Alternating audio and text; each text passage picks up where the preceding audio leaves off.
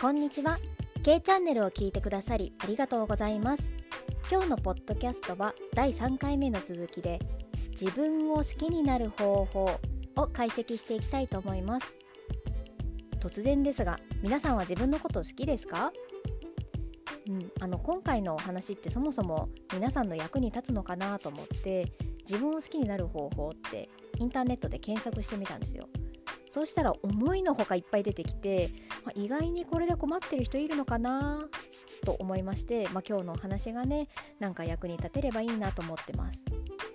で実は私10代の頃は自分のことがそんなに好きではなくてですね。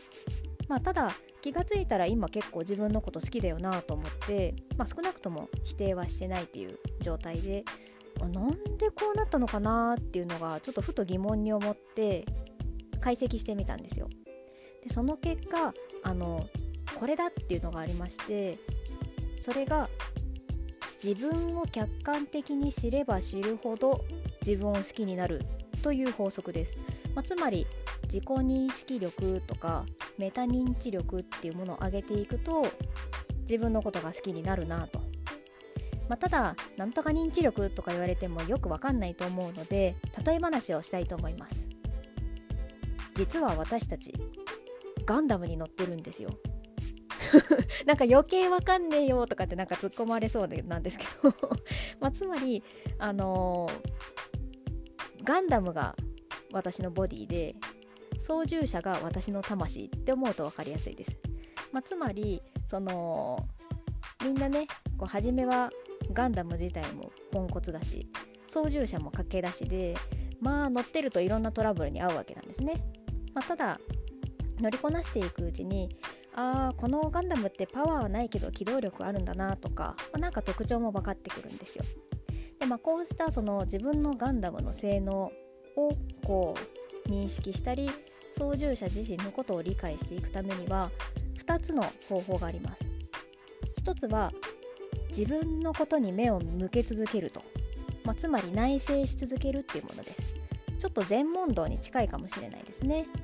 まあ、例えば、ま、私が自分の声があんまり好きじゃないのにポッドキャストをやってる理由もこれでして100回もポッドキャストやって自分の声を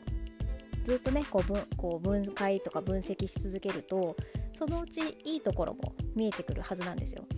というのは、まあ、人間ってあの嫌いでいる方が結構パワー使うのでずっとずっと向き合い続けることによってもうこいついいいいところあるんじゃないかみたいな。それを探し出す能力ってあると思うんですよ。なので向き合い続けるとまあパンドラの箱じゃないですけど最後になんかね希望が出てくるっていう、まあ、そんなイメージです。でもう一つの方法は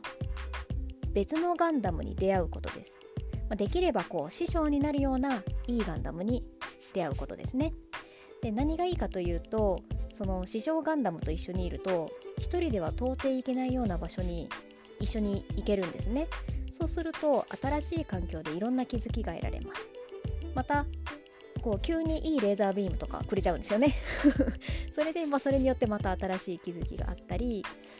前のガンダムさ右より左のパンチの方が強いよねみたいなえそうなんですか？みたいな自分が気づいてないことを教えてくれたりするんですね。